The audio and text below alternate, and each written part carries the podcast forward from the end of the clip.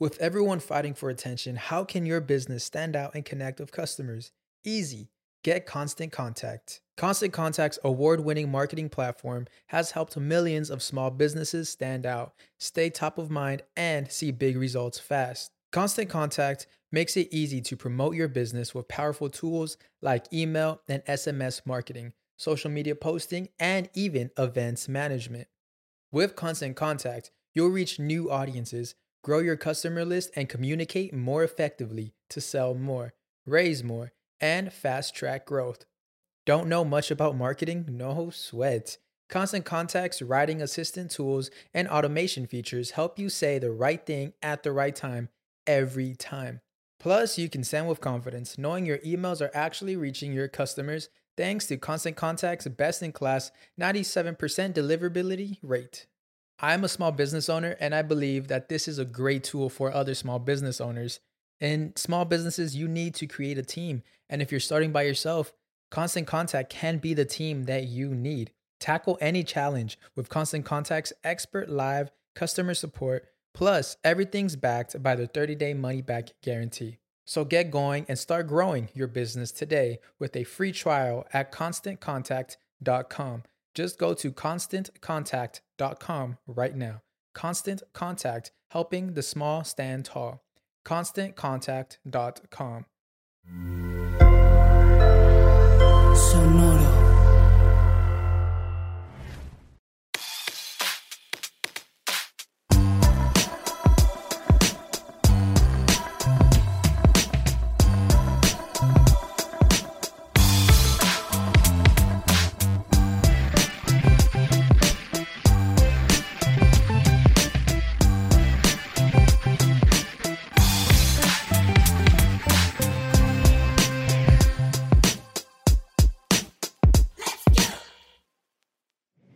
Tranza? Bienvenidos a la nueva temporada de Músicos de Sillón. Nueva temporada. Cinco temporadas. Cinco. Tuvieron que pasar cinco temporadas para que grabáramos en un maldito sillón. En un maldito sillón, güey. y quién sabe cuántas temporadas pasen para volver a grabar en un sillón.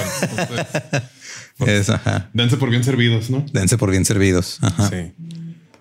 Pero eh, vamos a empezar este rollo. Perfecto. Eh, vamos a empezar con un género muy, pues muy, muy, no sé, o sea, es muy sencillo de replicar, pero no es sencillo que te salga bien, güey. Ok, sí, sí, creo que nunca me lo habían, me lo han descrito de esa manera y pues sí Ajá. siento. Simón. Mira, háblale más al micrófono. Aquí, sí. A ver, es que sí, estoy acostumbrado a verte a los ojos, güey. Entonces estoy hablando sin verte a los ojos, siento raro, pero sí. Ajá. Pero bueno, hoy vamos a hablar del blues. Simón. Dijo John Lee Hooker que el blues cuenta una historia y cada línea del blues tiene un significado. Ok. Ahora, este género musical es la base de muchas otras cosas. O sea, de, de ahí han salido, ha influenciado básicamente casi toda la música moderna. Ok. Eh, hasta tu hip hop lo ha influenciado. hip ahorita, ahorita llegaremos a eso. A ver si sí. Pero en sí se originó en el sur de los Estados Unidos, en lo que se le conoce como el Deep South Ok. o el sur profundo Dirty South. o el sur este, muy, muy, muy racista. Ok, sí. El peligroso. Sí. El pegriloso. al- a ese mero, ahí en la década de 1860. Y ese, básicamente lo que hicieron fue que toda esta música que cantaban los esclavos que tenían estos cantos, ya sea espirituales, en, en ritos religiosos o en el campo que tenían sus, este, sus cánticos que hacían para pasar el rato. Eso se va mezclando con otras cosas y con baladas como simples y todo. Y de ahí empieza a salir esto que ahora conocemos como blues. Como el blues. Bueno, eso le llaman el proto blues porque era como las bases eh, de algo que se fue transformando poco a poco. Y el término blues, eh, pues significa tristeza, güey. Ujú. Hay varios como que Como blue balls. ¿verdad? Sí, sí. Bolas tristes. las bolas az- azules nomás están tristes. Están tristes. Por eso luego llorican ahí de repente. Llorican. Están tristes por falta de llorican. Ajá. Sí. Y se dice que a lo mejor este término tiene que ver con los diablos azules, que le llamaban así la melancolía y la tristeza. Pero pues ya no. ¿qué, su- qué sucio es el amor? ¿Qué sucio es el amor? ¿Son esos? No, esos no. No, esos son los otros. Los otros. Entonces los diablos, o sea, los Blue Devils se supone que eran la melancolía y la tristeza, eran las cosas que eran los demonios azules, Ok. como, como tristeza de intensamente. Ah, es azul. Es azul. Sí. Ok. Entonces, este fue perdiendo ese sentido poco a poco y ahora ya se conoce más como ah, traigo los blues, ando, ando, ando bajón emocional. Como en esta famosísima serie de The Office Que sale Ajá. Hank, es el, Hank. el, el guardia, ¿no? De seguridad que tiene un disco de blues que nada más está tocando I got the blues. Y en sí, este, o sea, la primera vez que, o bueno, de las primeras como veces que se, se vio en forma escrita fue en 1820 y tantos, con un güey que le escribió una carta a su esposa y le dijo, ah, traigo el, ahorita traigo el blues, ando de blues. una maestra también de Pensilvania, que era una mujer este, libre que le daba clases tanto a esclavos como a hombres libres. Decía que también en su diario escribió en, en esa época, no, este, traigo los blues porque estoy sola y deprimida. Ok, es como el equivalente al domingo de bajón, lo que ahorita. Pero pues en sí, o sea, ya este, o sea, el- el- lamentablemente el pedo con el, el blues es de que toda su historia temprana en esa época Simón. no está bien documentada porque estamos hablando de música afrodescendiente Ajá. en Estados Unidos. Ok. en, o sea, en una en un clima post este, guerra civil donde apenas están empezando a ni siquiera verlos como personas todavía, porque eso pues, Falta, bueno, falta faltaban todavía. mínimo unos 100 años para que empezaran a, Ah, sí. a ver a los negros como personas. Eh, pero la discriminación y la analfabetización pues hace difícil como que tener una historia así bien. O sea, hay mucha historia oral de gente que decía, no, pues yo me acuerdo que Pero ahí en no- 1890 una vez escuché un güey cantar blues en un bar en Mississippi, cosas así. Pero no está tan documentado. No, no fue hasta por ahí de, de 1912 que se publica la primera partitura que tiene de nombre la canción la palabra blues. Ok. Que eran, ahorita llegamos a eso, pero de hecho las primeras... La de como Blue Jeans. ¿Quién es? Lana del Rey, ¿no? Lana del Rey. Blue Jeans. ah, está- Ese disco está bien chido, güey. Pero sí está muy triste. Es pero no es ese blues. tipo de blues. Es otro blues. es otro blues. Y había como, o sea, empezaron en el sur de Texas y en Mississippi a decir, ah, sí, está, está saliendo este rollo, ¿no? Que la gente iba... O sea, la base del blues, digo, para no irme como que muy técnico, es una línea así como melódica muy repetitiva de fondo. Y luego alguien por encima, así también medio entre hablando, cantando, este, alguna, Pero algún como- pesar que tengan. O Ajá, como sufriendo, que Simón. se da, sí. sea, es como, eso es como el, el- el blues así inicial, como que así empezaba. La raza me dice que todo lo que hago, que todo lo que hago, que todo lo que hago, que todo lo que hago. Sí, es blues, ¿no? Ajá, la raza me dice que todo lo que hago está mal y tienen razón. Y yo no sé por qué. Yo le echo muchas ganas, pero nada me sale bien. Saludos al señor Lord. Ajá. Y ahí por, digo, también, pues ese güey empezó tocando blues. Three Souls, Three Souls in My Mind. Entonces, por ahí había un güey que se hace llamar a sí mismo W.C. Handy y él mismo se- Inventó los retretes. retretes y inventó el blues, según El él. blues. Él se autonombró el padre del blues. Dijo. "Eh, el blues, yo soy su Yo soy papá. Y por ahí principios de los 1900 y fue como que de los que agarró ya como el, este género nuevo musical y lo empezó a como profesionalizar un poco. Ok. Porque era un músico pues, con formación musical chingona, entonces empezó como que a hacerles arreglos y todo. Ok. Y fue la primera este, partitura que se... Te sigo poniendo ¿Se atención, publicó? nomás que voy a ver si me puedo acomodar un poco más coqueto. Ok. Ahí. sí pude, no, pero a ver, habrá otro mo así. Entonces, ¿Y entonces? Y entonces, Ajá. este güey fue el que publicó como de las primeras partituras que ya tenían la palabra blues, en el nombre. Porque como lo hemos mencionado, pues empiezan los géneros, pero pues no se les pone nombre hasta un poco después. Hasta ¿no? tiempo Sí. después, Simón. De hecho, o sea, estoy buscando el nombre, pero yo dije, no se me va a olvidar. Pero sí, W.C. Handy eh, puso The Memphis Blues The Memphis Blues. y Dallas Blues de Hard Wand y Baby Seals Blues de Baby Franklin Seals. Fueron como los primeros blues publicados, Ok. pero en partitura, no en grabación, güey. Ok, ok, ya. Que fue lo que platicábamos en, en temporadas pasadas, ¿no? Que al Que principio, se- o sea, cuando estaban midiendo los éxitos era pues cuántas partituras vendías, ¿no? Simón. Ahorita ya es cuántos, cuántos seguidores tienes. ¿Cuántos seguidores tienes? ¿Tienes engagement? ¿Tienes números? No, entonces no te podemos patrocinar. Y en sí, eh, o sea, hay muchos estudiosos. eh, de hecho, empezaron el archivo de canciones populares estadounidenses en la, en la Biblioteca del Congreso. Y por ahí en 1920 y tantos hicieron varias grabaciones de como canciones de blues que ya eran parte de la cultura popular que no están grabadas. Ok, ok. Pero esas, grabado- esas grabaciones se perdieron, güey. ok. porque eran los 1920. Entonces valió madre. Pero hay- una cantante que también era, era, ella era más actriz, e intérprete de vaudeville, así como teatro y eso, que se llamaba Mammy Smith y ella, ¿Mammy? ajá, Mammy. Y ella grabó la primera rola de blues, o sea, ya grabada, grabada en 1920. Y que le decían, hey, mami. Hey, hey, Mammy. Y se llamaba, eh, ay, güey, mira, se me fue el nombre. Se pega. Ahorita llego, sí, güey. Ahorita llego. El TDA sí es contagioso. Pero se te estamos hablando de. Se te olvidaron playlist en la que esta temporada lo decreto. lo manifiestas. Lo manifiesto. Pues en sí, digo, por lo mismo de que estamos todavía en una eh, Estados Unidos de América segregadas y mal pedo de que los negros de un lado, los blancos del otro. las, disco, las discográficas, perdón, inventaron un término que le llamaban race music o música de raza. Lo que ahora a lo mejor se viene conociendo como música urbana. Sí, güey, literal. Así. Lo único que significaba hacer música de raza es que eras negro. Negro. Race music.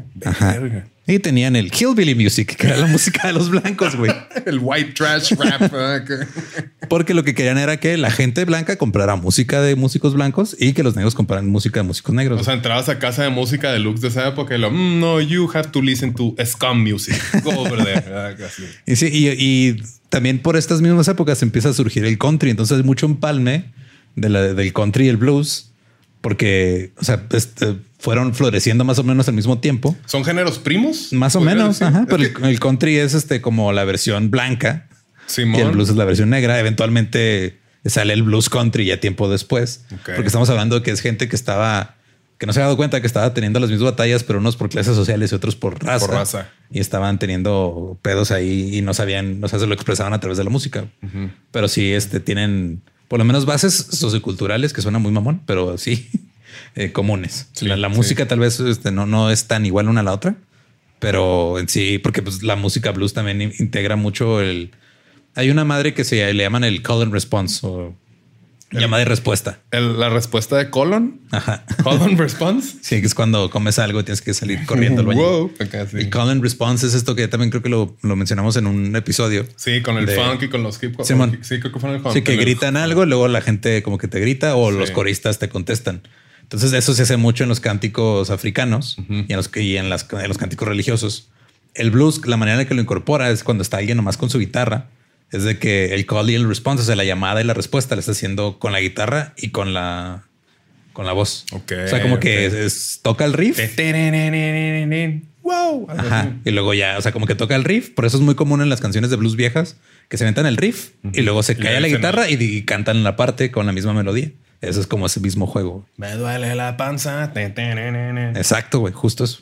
Tengo reflujo. el blues del trinteñero. Y en sí lo que pasaba con tanto con los músicos blancos como los músicos negros es de que ellos no se consideraban músicos de blues en su época cuando estaba empezando esto, porque ellos tocaban las mismas rolas y, o sea, no, como que entre músicos no se discriminaban, nomás ah, somos todos somos cantantes. Ok. Pero llegaban las discográficas y decían, ah, no, tú eres cantante raza, tú eres cantante hillbilly. si tú vas a hacer race music, tú vas a hacer este hillbilly music. Entonces lo que empezó a pasar fue que después de la guerra civil en Estados Unidos empezaron a haber muchas migraciones de gente este, y que ya eran, eran esclavos libres, ya este, liberados, perdón, que se empezaron a mover a otras ciudades y con eso se fueron llevando la música que era del sur, se empezaron a llevar a otros lugares y ahí como que le iban metiendo nuevas cosas. Entonces, este había el, el, blues también comparte mucho con la música religiosa específicamente algo que le conocen como los spirituals, que es mucho, es como también un precursor del gospel. Ok, ok. El gospel es todo esto que vimos en películas y series donde están muchos coros bien chingones y así como bailando bien chido. Así sí se antoja lavar a cualquier deidad. Pero pues que sea Satanás. De hecho, el blues era considerado vulgar y satánico, satánico del diablo. Y no era, o sea, si cantabas eso fuera de la iglesia, eras considerado pecador. Pecador. Entonces, si eres un cantante de gospel o espirituales así chingón, no podías cantar blues porque eso iba en contra de, tu religión. Sí, los pecadores son los que se la pasan más chido, la neta. la neta. Y ya, pues como esto fue más o menos a principios de 1900, empiezan a publicar las primeras partituras. Este Handy se hace llamar a sí mismo el padre del blues. Y eh, realmente, como él era un músico que tenía formación pues, chingona de una escuela de música, él mezclaba el ragtime y el jazz con los blues. Entonces, como que le fue metiendo más arreglos y más cosas. El ragtime también es esta música que se, que se escucha como de piano así rápida, este bailable. Como cuando se meten a pelearse a un bar. Ándale, güey, es el ragtime. sí, justo. Empiezan y de repente una botella así en la chompa. Sí, sí básicamente eso es el ragtime. ok, qué vergas. Y empezaron a, publicarse ya, eh, te digo, los discos de raza. Hubo gente blanca que empezó a comprar estos discos también porque dijeron, oigan, esos güeyes traen más ritmo que nosotros. Cantan más chido. Y empezó a evolucionar un poco el, blues y empezaron ya a tocar este, porque digo, era muy normal escuchar blues en bares o en los que les llamaban juke joints, que eran los bares eh, donde se presentaban los artistas negros porque no los dejaban eh, estar en lugares para blancos. Y empezaron ya como que a hacerse superestrellas del blues y ya se empezaban a presentar en teatros. Porque pues la gente que le importan los negocios, pues, dejan de ver el color de piel y empiezan a ver puro verde. Ah, mira, sí, ya este, esa es mi raíz music. Simón.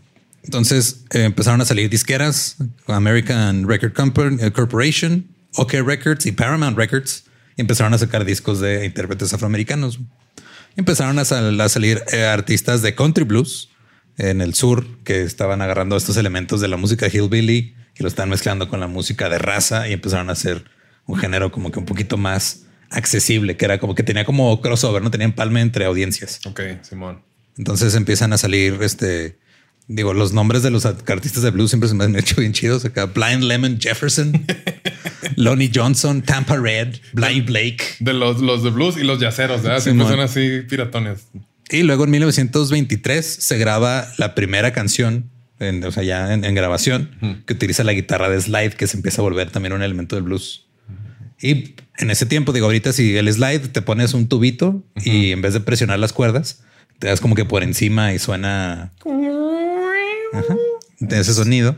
Y luego ya inventaron su propia guitarra que se toca así, que está, acostada, Simón. Pero en ese tiempo, como hacían es slide, slide guitar. Ajá.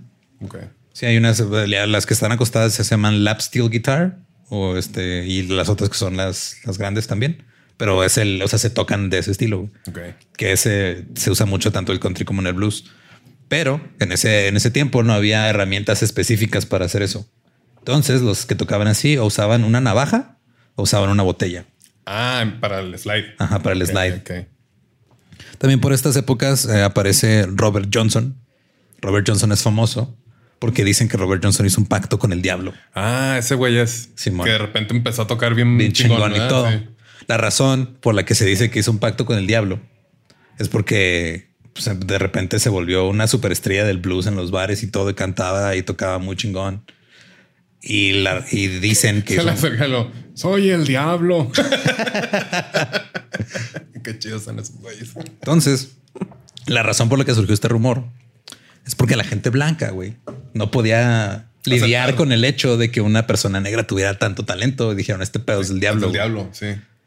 Sí. Básicamente cualquier este, razón que le quieras buscar a, a cualquier creencia gringa es racismo. De algún modo es racismo lo que he aprendido haciendo este, el dolo, es lo que he aprendido investigando de música. Puro racismo. Chingos de racismo. Como la mamá de este, ¿cómo se llama el Waterboy? Babi O'Shea. Simón. They're the devil. A todo el mundo le echaba la culpa. Y es del sur, ¿no? La, la, la doña. Es muy del sur.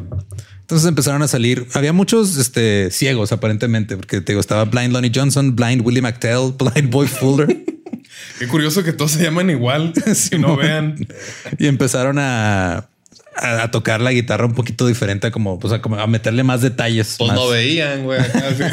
no, no sabían. Empezaron a, meterle más arreglos como tipo piano de ragtime a la guitarra y empezaron a meterle como que un poquito más de energía al blues, porque el blues sí era muy como sí, lo muy, muy depresivo, sí, y esto ya era el Memphis Blues, que era un poquito más animado en los 20 y los 30, o sea, hace 100 años.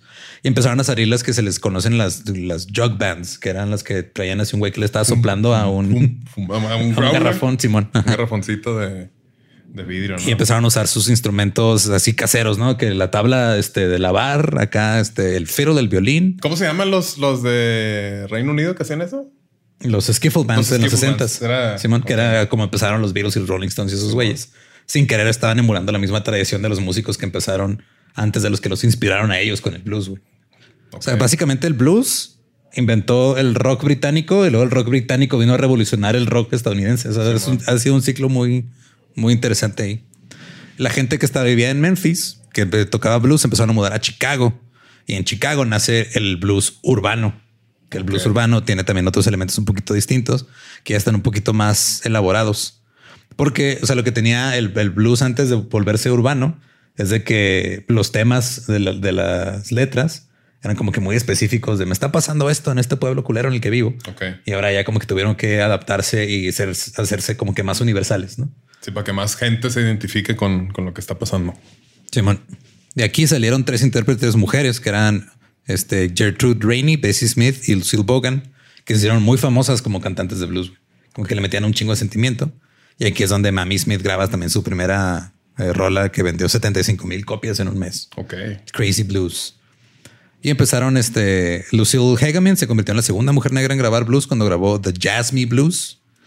Y esta Queen Victoria también empezó a, a grabar otras canciones. Su carrera de 40, casi 50 años era casi, casi puro blues. Pero pues te digo, estas grabaciones seguían siendo etiquetadas como eh, Race Music. Race Music, Race Records. Pero lo, lo cabrón es de que el hecho de que estas mujeres que tenían mucha, mucho trabajo en vaudeville y teatro, eh, que, que el hecho de que ellas empezaran a cantar blues empezó a influenciar también la manera en la que hacían música en teatro. Entonces empezó a meterse el blues y el jazz al teatro musical.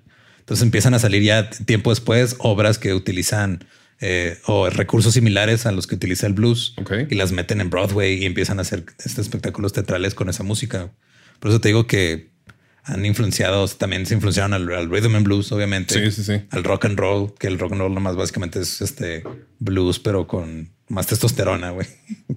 Más distorsión, más esto. Pero sí, pues el RB es nomás más sensualón. Sí, pero pues viene de ahí. Y este es en Chicago sale Bluebird Records, que es también una disquera muy importante de la época, y empiezan a, a- ya va a hacerse un poquito más famosos. De, de hecho, Tampa Red empieza como que a hacer unas técnicas de guitarra muy revolucionarias para la época, que ahorita ya son las cosas que uno aprende como básicas, Simón. pero que en ese momento pues, nadie lo había tocado así, güey. Sí, o sea, ahorita las clases yo me acuerdo que ah, hoy va a ser, vamos a ver el blues. El blues, Ah, ajá. el funk. Y ahorita ya, o sea, ese güey inventó una manera específica de tocar y le decían el mago de la guitarra. Y luego hubo otro estilo que es el boogie woogie, que era como más este, era más con piano, sin guitarra y era como un poquito más bailable, pero, pero también un poquito más lento que, que la música jazz este, bailable. Ok. También es im- importante. Y empezaron, esos eran muchos tríos como de, sobre todo muy, muy, mucho en Chicago. Y luego ya después empieza a salir gente que tenía sus orquestas de jazz y empiezan a tocar rolas de blues, Ok. pero ya con orquestas. Con orquesta ya. Sí, que es como lo que platicábamos de este, de en su momento los boleros, ¿no? Que tienes el bolero que nomás es pura guitarra Ajá. y tienes el bolero con mariachi, güey, que ya traes toda tu orquesta detrás Sí, y traes sí, más sí. arreglos y todo. güey. Y empiezan a hacer este Count Basie, Nat King Cole, empiezan a sacar eh, como números de blues, pero ya orquestados y mucho más producidos.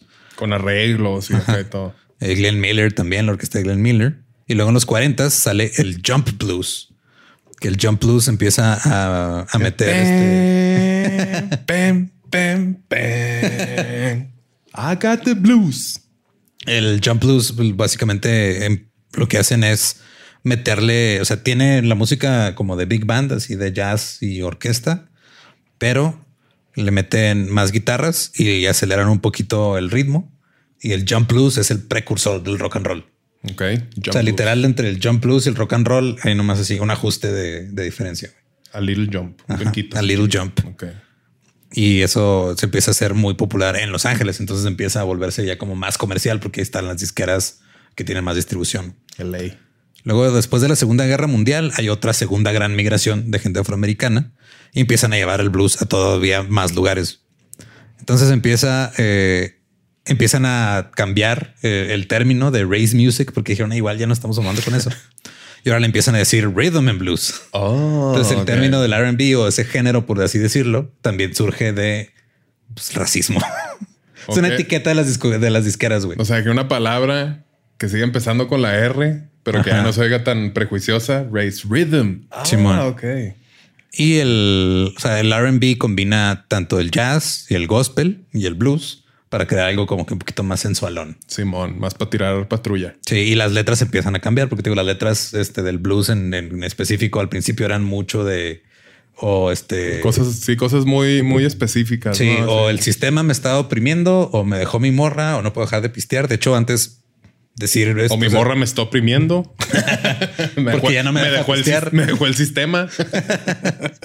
y el y el blues, se- o sea, había unas leyes que eran los blue laws que tenían que ver con el alcohol. Entonces también se, se referían mucho a eso. al blue como lo del, o sea, lo de la prole, por decirle de cierta forma.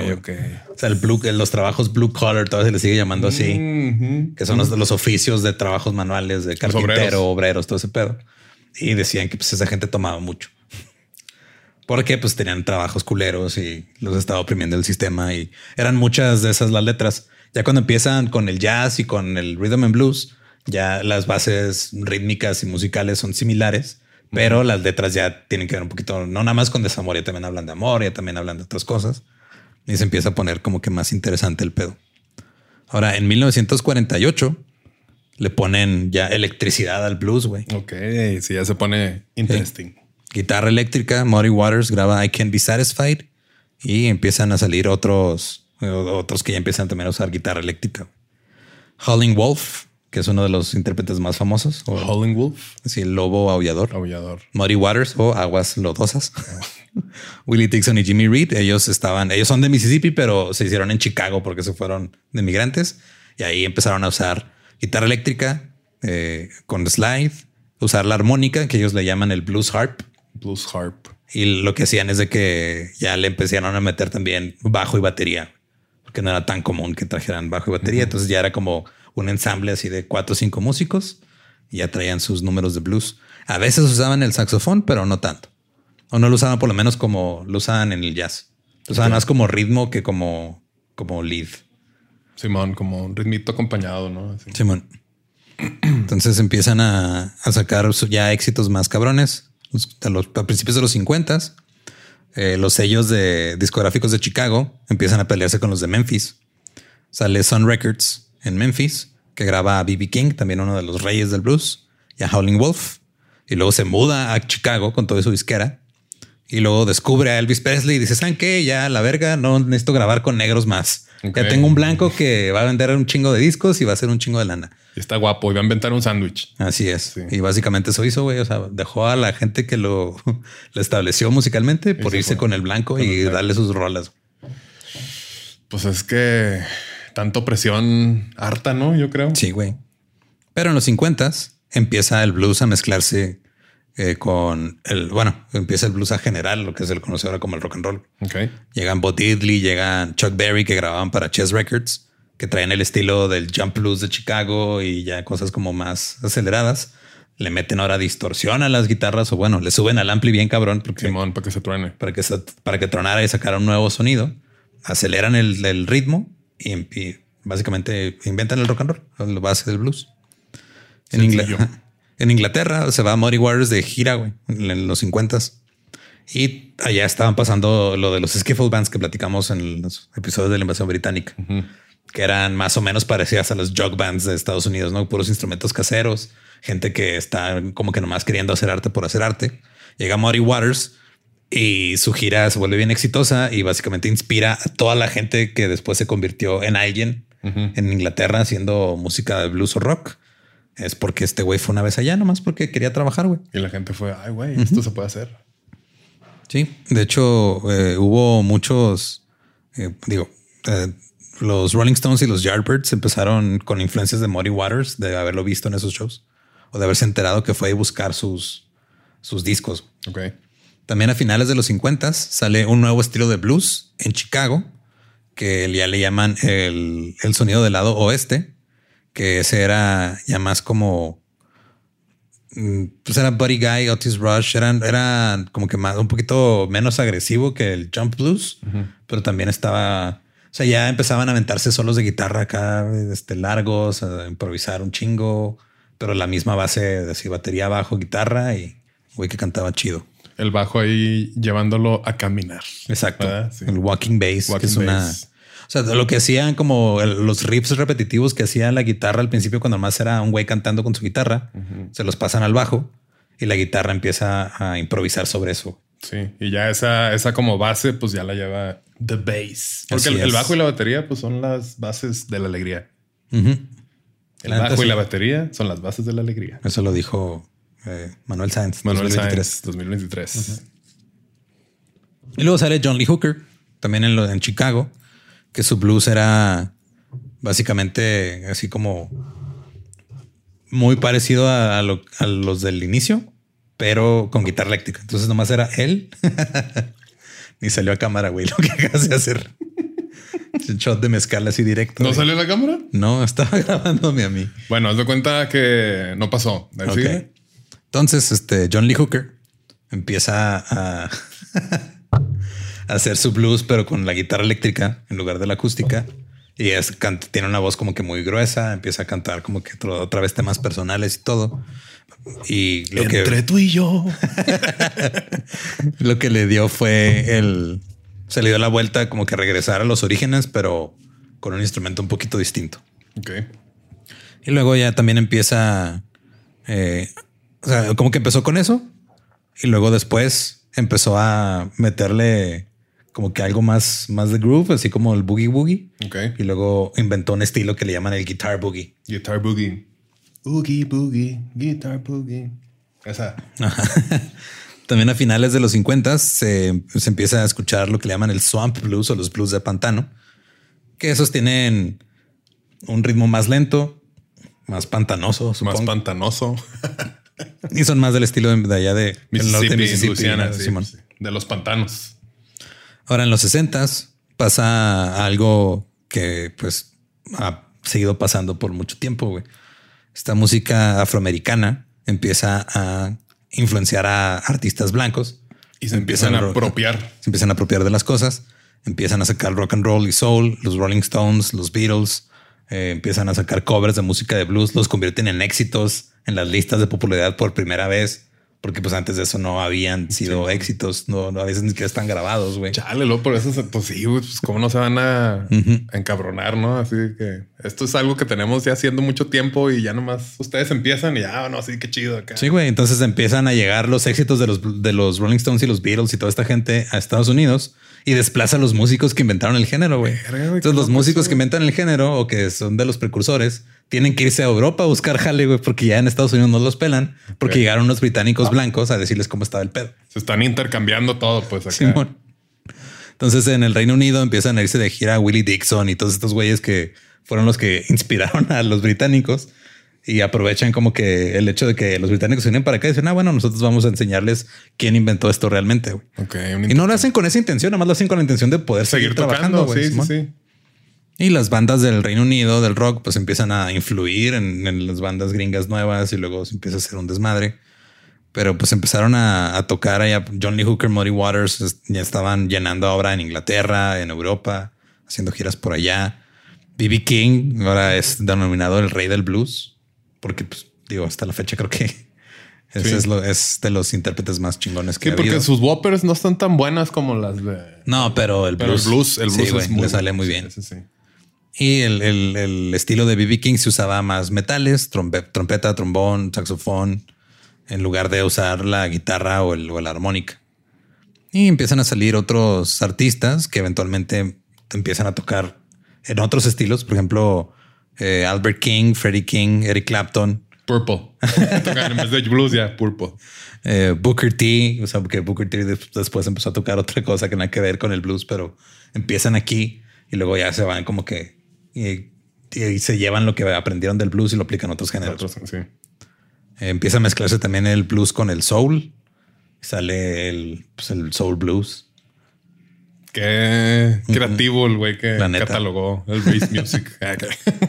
Y también en los 60 empiezan todos estos movimientos de derechos civiles y empiezan a resurgir otra vez los intereses por la música afroamericana de antes y empiezan estos festivales que ya digo, y los hablamos en el episodio de festivales, ¿no? Pero el Newport Folk Festival empiezan a hacer también festivales de blues y empiezan otra vez a, o sea, básicamente a hacer el refrito de, ah, hace 30 años estaba, 30, 40 años está este pedo. Ahora vamos a sacarlo otra vez. Y empezaron, había algunos artistas de la época anterior que seguían vivos, entonces volvieron a tomar, a tomar otra vez notoriedad gracias a- al movimiento de derechos civiles. Sí, que empezó toda esta onda también como de el, el orgullo, ¿no? El Black Pride. Entonces, no, órale, vamos a salir adelante y no nos vamos a dejar. Entonces, pues todos los creadores, todos los músicos empiezan a ayudar ahí a la, a la causa. Simón. Y de hecho ya empezaron ahora a meterle temas contra el racismo, contra la guerra de Vietnam, o sea, empezaron a meterse ya con temas más actuales. Las sociales. sí. pero usando las mismas bases musicales. Y luego en, en Inglaterra empiezan a salir otros músicos de blues. Como digo, hay mucha gente que tal vez no, no sabe esto porque no identifican a Fleetwood Mac como una banda de blues. De blues. Pero Fleetwood Mac antes de su alineación, que saca Rumors con Nicky. este, ajá, con ¿Sí se Stevie? Nicks. No, Stevie Nicks. y con Nicky Stevie. Y con Lindsey Buckingham. Antes de eso, era una banda de blues, güey. que sale en WhatsApp with that. ¿no? Lindsey Buckingham. Ese la pasa sentadillo. Ellos antes, digo, también tienen sus rolas blueserías y más como blues country y más poperas con, en esa época. Pero cuando Fleetwood Mac empezó, era una banda de blues. Y Peter Green, el que era el guitarrista original de Fleetwood Mac, terminó en pedos ya medio densos de drogas y así. Ese güey era un guitarrista de blues muy, muy chingón. Salen los Animals, los Yardbirds, Rolling Stones, eh, Cream, Rory Gallagher, que es uno de los músicos de blues más chingones y de los más blancos que hay. y de los más británicos que al final se, se murió joven, se murió como los 40 y algo. Rory Gallagher. Rory Gallagher, Simón. ¿Papá, ¿Es ese- papá de los de Gallagher o no? Ah, no directamente, pero, bueno, sí, de alguna manera. pero sí es su Sí. papá, la neta. Ese güey, ese güey tiene esas historias de que, ah, sí, un día nada más agarró una guitarra y resultó que para eso nació. Sí, de, Sí. ah, de esas que ese güey estaba Vir- hecho para hacer virtuoso, música, güey. Simón. acá. Sí, o que cuando reencarnó, como que no le resetearon el, la habilidad. Se ah, mira, ya sí de la acá. Simón. Y empiezan en los 60 a experimentar el blues rock con las drogas. Y pues salen cosas como Allman Brothers Band, Janis Joplin, Can Heat, Jimi Hendrix. Mm, ya se notan ahí las droguitas. Empiezan la psicodelia, empiezan este, cantantes también en los 70s, eh, cantantes como Bonnie Raitt y Phoebe Snow a cantar, meter números de blues. Así como existen los estándares de jazz, también existen los estándares, Estándares de blues. Empiezan a meterlos a su repertorio y empiezan a, a tocar y a cantar ese pedo en vivo. En los 70s sale, yo creo que es el estilo que está más presente hasta la fecha, que es el estilo tejano, güey. O Ok. sea, ya lo que la gente escucha como blues actual ahorita Es blues tejano. es mucho de este, el, Texas blues, Ok. el rock blues que, o sea, Stevie Ray Vaughan, CC Top, uh, sí, ese tipo sí. de bandas empiezan en los 70 digo Stevie Ray Matthew Vaughan. McConaughey. Ahí anda Simón. Eh, Stevie Ray Vaughan, que es uno de los guitarristas también más virtuosos de su, de su De su época. Que hay varios videos de. Hay un video de él donde se le revienta una cuerda y sigue tocando mientras le cambia la guitarra, güey. Hay otro video donde está tocando acá un solo bien cabrón y de repente, ¿sabes qué? Como que no me gusta cómo suena esta guitarra. Da su, su roadie se la cambia así a medio solo. El güey sigue tocando, cantando como si nada. Ese güey también era un chingón. Está su estatua en Austin, Simón. Austin, Massachusetts. Y luego Eric Clapton, eh, en su álbum en el Unplugged, tocó varios este, números de blues estándar, o sea, varios standards en, en- ahí en el Unplugged, güey. Así como cuando Nirvana dijo, no vamos a tocar los hits. Simón. Eric Clapton también lo se dijo, ah, vamos a usar este pedo para yo enseñarles mis influencias en modo acústico Ok. y para cantar la canción de mi chavito que se cayó de no sé dónde. Sí, muy, muy triste esa, esa historia.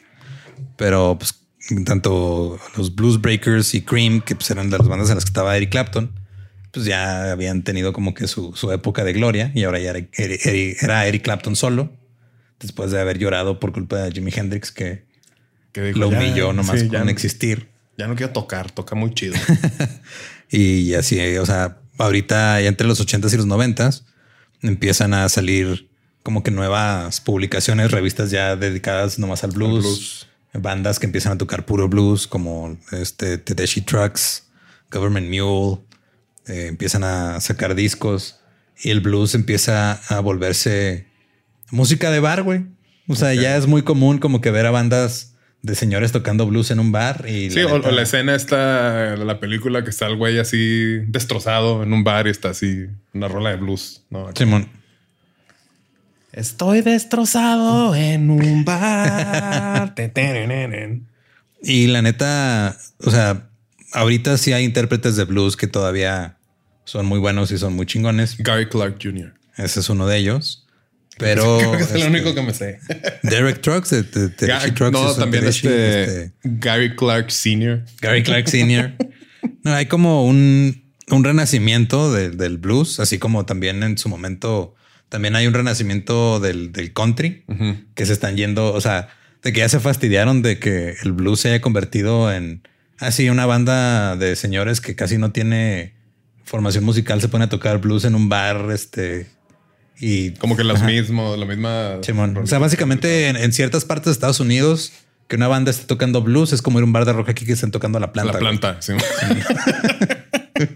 es igual de triste, güey. Qué culera está la planta, güey. O no sé si es porque nos hartó de que la tocaban en los No, Santos. no, No, sé si en algún momento qué lo- rolón sacaron. Lo ¿De quién único que tiene la planta es que cuando la escuchas eres como medio adolescente Y dice cosas como ramera y así. Sí, es como le apodaron la ramera. Sí, wow, ajá, pero es una canción, la neta es mala, güey. Es una mala canción. Sí. Es este. Es- Empezó así aquí en mi mente a tocar eso que ya, por favor, cállense. Pero que sea desértica. Ajá. Oh, sí.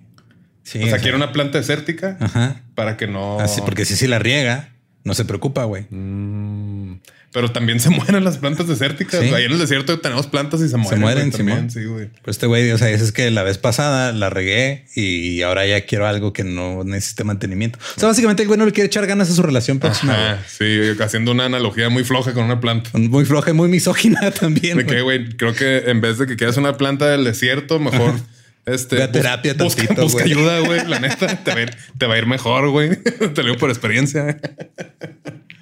Las plantas. Entonces, Entonces, el eh, blues en los bares es the plant. sí, güey, así, así es como lo ven los músicos de blues. O sea, como que dicen, ah, güey, o sea, ya cualquier. A cualquier güey hace. O sea, se aprende, digo, porque como hablando un poquito de, de la forma musical, está el, el blues de 12 compases, que es el más famoso.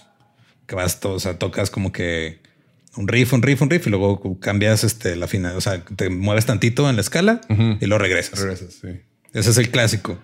Pam, pam, pam, pam, y luego pam, pam, pam, pa, pam, Simón. pa, pam, Y eso es, honestamente, es muy sencillo de tocar, güey. De hecho, de las cosas que más recuerdo yo de cuando aprendí a tocar guitarra fue cuando en la prepa me enseñaron el blues y me enseñaron a improvisar con la escala de blues. Sí, o sea, te, te aprendes algo relativamente sencillo, o sea, en la técnica de la guitarra y se escucha muy chido y muy completo. Entonces, como que, ay, güey, este güey sabe, pero la neta es que pues no está tan cabrón. Sí, o sea, es como aprenderse el círculo de sol, güey. O sea, no, no es O la tan... de Come As You Are. Simón. Que todo el mundo, ah, güey, tú esa guitarra me la prestas y luego pam, pam, pam, pam, pam. Y ya, es lo que sabía. O este Smoke on the Water. Smoke on the Water. Tan, tan, tan. Que aparte todo el mundo lo toca mal, según el guitarrista de, de Deep Purple dice, así no va ese pinche riff y luego lo toca bien en un TikTok. Bueno, lo vi en un TikTok. Y empiezan, eh, o sea, e- esta forma musical fue usada no nada más por músicos de blues, también lo usaron eh, gente como Duke Ellington, Miles Davis, Bob Dylan, que, o sea, usaban esta técnica para algunas de sus rolas o grababan estándares de blues eh, dentro de sus discos, porque pues era "Ah, esta música me influenció, aunque no toco esto eh, siempre, pues de vez en cuando me avento algo así. Y hay muchas, eh, o sea, muchas formas que no son tan conocidas del blues, que involucran, hay unas cosas que les llaman las blue notes, que son las notas azules, que son notas que... o sea, Menores o no. Sí, entre menores y sus- suspendidas, así que evocan tristeza de algún modo, güey. Entonces hay muchas canciones. Esas notas tienen que tener cuidado con Kalimba. Esas notas este, tienen como ciertos usos en otras canciones que tal vez no es un recurso del blues que di- diría, ah, a huevo, este güey está tocando blues, nomás estás usando un recurso un poquito menos conocido y se ha usado en un chingo de rolas. La escala de blues, las escalas pentatónicas, que son de las cosas también más sencillas para aprenderte en- en la guitarra, se usan mucho en la improvisación del blues. La única diferencia entre una escala pentató- pentatónica y una escala de blues pentatónica es que le agregas la nota azul. Es La una nota más. ajá. una nota y más. ya, güey. Entonces, es muy como cuando estás empezando y eres principiante de un instrumento, tocar blues es- se siente chido porque dices, mames, o sea, estoy haciendo algo que sí, suena que chido se- y todo. ajá. El peor es de que luego te estanques ahí y no quieras experimentar más o salirte de ahí. Y por eso los músicos que se consideran como puristas de blues o así ven el, el bar blues como algo tan culero. Ahí te va, güey. O sea, es- estas técnicas de blues es el equivalente a usar Nor Suiza. a todo lo que le pongan Nor Suiza Sí, güey, a ver bien rico. Va a estar chido. No significa que está mal, pero si es que, güey, tengo una receta deliciosa y lo a ver que lleva este, llega Nor Suiza de que no, pues es que con, Sí, con el o sea. glutamato, pues todo sabe bueno. Exacto. O sea, así como saberte una escala de blues no te convierte en un músico de blues, Ajá, eh, usar Nor Suiza no te convierte en chef. exactamente. Es un recurso válido, pero este, o sea, Pues sí, es un recurso fácil. Este, Pues sí, fácil. Fácil. Sí, sí, sí. ¿Qué digo? O sea, obviamente, si te gusta ese tipo de música y eso es lo que quieres tocar y tienes una banda que toca blues los fines de semana, pues chido, güey. Sí, no está, o sea, no estamos diciendo que está mal y nada, nomás como para que se den una idea de Sí, si man. llega tu amigo, el de que, ah, mira acá, es como que a mí me dijeron que eso es como Nor Suiza, nomás les dices. Y pues en sí, o sea, eh, durante toda la historia del blues se han ido mezclando las cosas, o sea, de un género con otro, empiezan a meter elementos de jazz, una influencia de la otra cosa, o sea, así como eh, eh, dices tú que el disco está en todos los Todos géneros que te lados. gustan. El blues El blues está está, en- en todo. güey. Entonces, de hecho, el blues también influencia al hip hop de cierto modo, güey. Porque, o sea, digo, tanto las canciones, las primeras canciones de, de blues que se convierten en rock and roll como Blues So You Choose, Johnny B. Good, todas esas. El blues influencia mucho al funk, sobre todo Sí, sí, en, sí. La, en, en el pedo de la llamada y la respuesta. Y luego del funk y el disco sale el hip hop. Hippity hop. Entonces, te digo, no es un recurso tan obvio como usar la, la base musical del blues, pero es un recurso que se hizo popular en el blues que luego fue influenció a otros géneros. Sí, es como mira, está muy bueno y puede funcionar para hacer esta otra cosa que, que va por ahí. Y otra cosa que tienen en común el jazz, el rock and roll, el heavy metal, el hip hop, el reggae, el country, el blues, todo, básicamente todos los estilos de música, La opresión. es que en algún punto han sido acusados de ser la música del diablo. Ah, del diablo. Sí, es lo que te digo. Todo lo, todo lo, o sea, todo va a ser del diablo. Sí, la neta. Y, y, pues qué, pues qué tiene, güey. Nadie sabe quién es el diablo, güey. Tú eres el diablo, güey. El diablo está dentro de ti, güey. De hecho, Soy el diablo. Me gusta mucho ese TikTok, güey. Esos güeyes están, están vergas. Don Silverio es la verga. güey. Es que se asusta la gente. Ay. Ay, y es que eh, también otra cosa, o sea, y la razón por la que son llamadas la música del diablo es porque luego dicen que incitan a, a la violencia y otras malas conductas. Y solo incitan a la violencia y otras malas conductas cuando le empieza a escuchar la gente buena, cristiana, blanca. güey. Este, curiosamente. Curiosamente. Sí, sí, sí. Si no, no, pues no, no incitan a nada. Yo por ahí en los 60s y los 70s, el artista de blues Taj Mahal escribió una rola que fue puesta en una película y esa eh, canción fue nominada al Grammy por mejor banda sonora y una nominación al BAFTA, que son los Óscares ingleses. Y uno de los ejemplos más visibles o de los homenajes más chingones que se le han hecho al blues fue la película de Blues Brothers con Dan Aykroyd y John Belushi. Los hermanos 80s. Caradura. Los hermanos Caradura en español. Nunca lo, nunca he visto, fíjate. Es muy buena esa película, güey, Simón. Y lo que sale, o sea, lo chido de esa película es de que muchos de los intérpretes de blues que seguían vivos salieron en la película, tienen cameos y todo. Y hicieron una, son una banda que también hizo una gira y le fue chido. En el 98 fue la secuela, que neta no está tan buena, pero también metió a otros artistas de blues como cameos, como para darle su lugar. O sea, de oigan, o sea, todo esto que estamos escuchando y consumiendo viene de ellos, güey.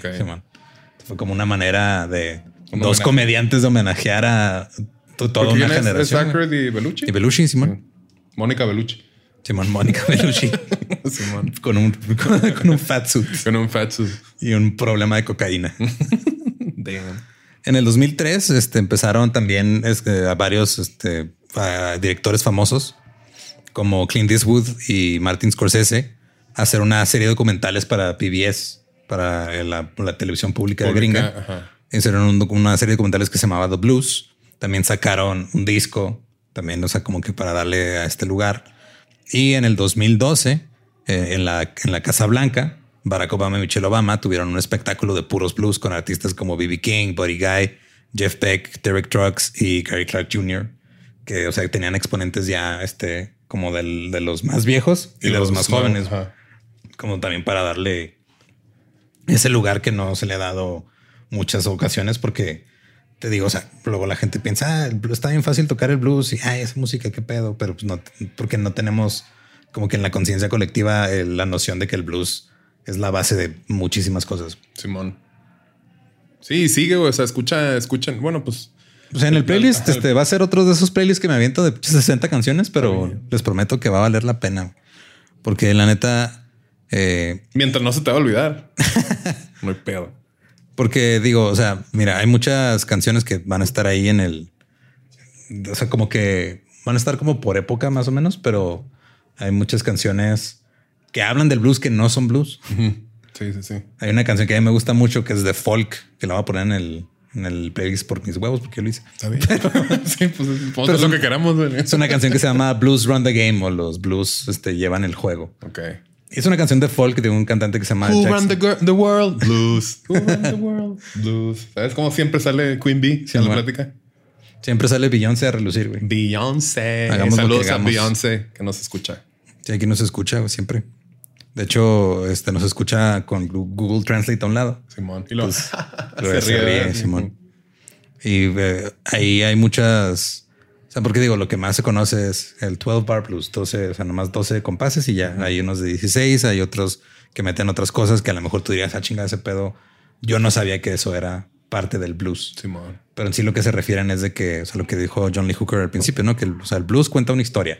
O sea, es eso, es una historia, es un sentimiento. Así como se, se decía que el rock and roll es una actitud, se dice que el blues es un sentimiento y una manera de expresarlo. Sí, porque es I'm feeling blue. Feeling blue. Las traigo azules. Las traigo azules. así no, así no va. Así no. Y sí, o sea, de los músicos, no he visto tanto blues en vivo, la neta, pero ver a Gary Clark en vivo hace unos años fue de los shows más chicones que ah, he visto ¿lo viste? en mi vida. Con... En el paso. ¿Con Foo Fighters o no? No, no, le, anduvo, le anduvo abriendo, Foo Fighters, ajá, ¿eh? la gira. No, esta fue en el Tricky Falls ahí. Qué chido, nunca lo he visto. Sí, me acuerdo un chingo cuando, pues con la rolilla está la de, ¿cómo?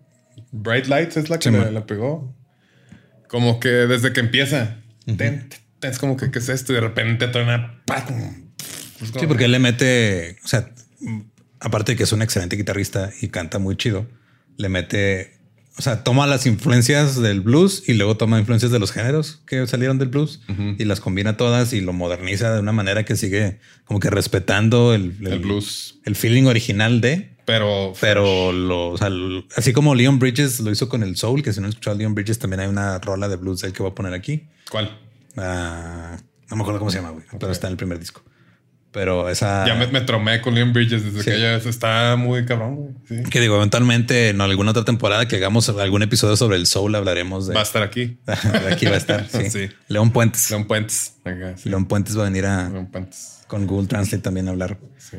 Que así como siento que Gary Clark Jr. hizo para el blues lo que Leon Bridges hizo para el soul, que fue tomarlo y presentárselo a una audiencia nueva Ajá. y que lo aprecien de una manera, eh, pues más, más presente, que no, lo, que no lo escuchen como que así es la música que de repente escuchaba mi papá o mi abuelo. Es de, "Ah, Sí, oye, como lo gustar, platicamos güey". también con lo- los, los boleros. Sí, O sea, que Daniel, me estás matando. Es como, ok, todos esos güeyes también que es un género muy, pues muy bonito, que Pues sigue muy. funcionando. Pues muy.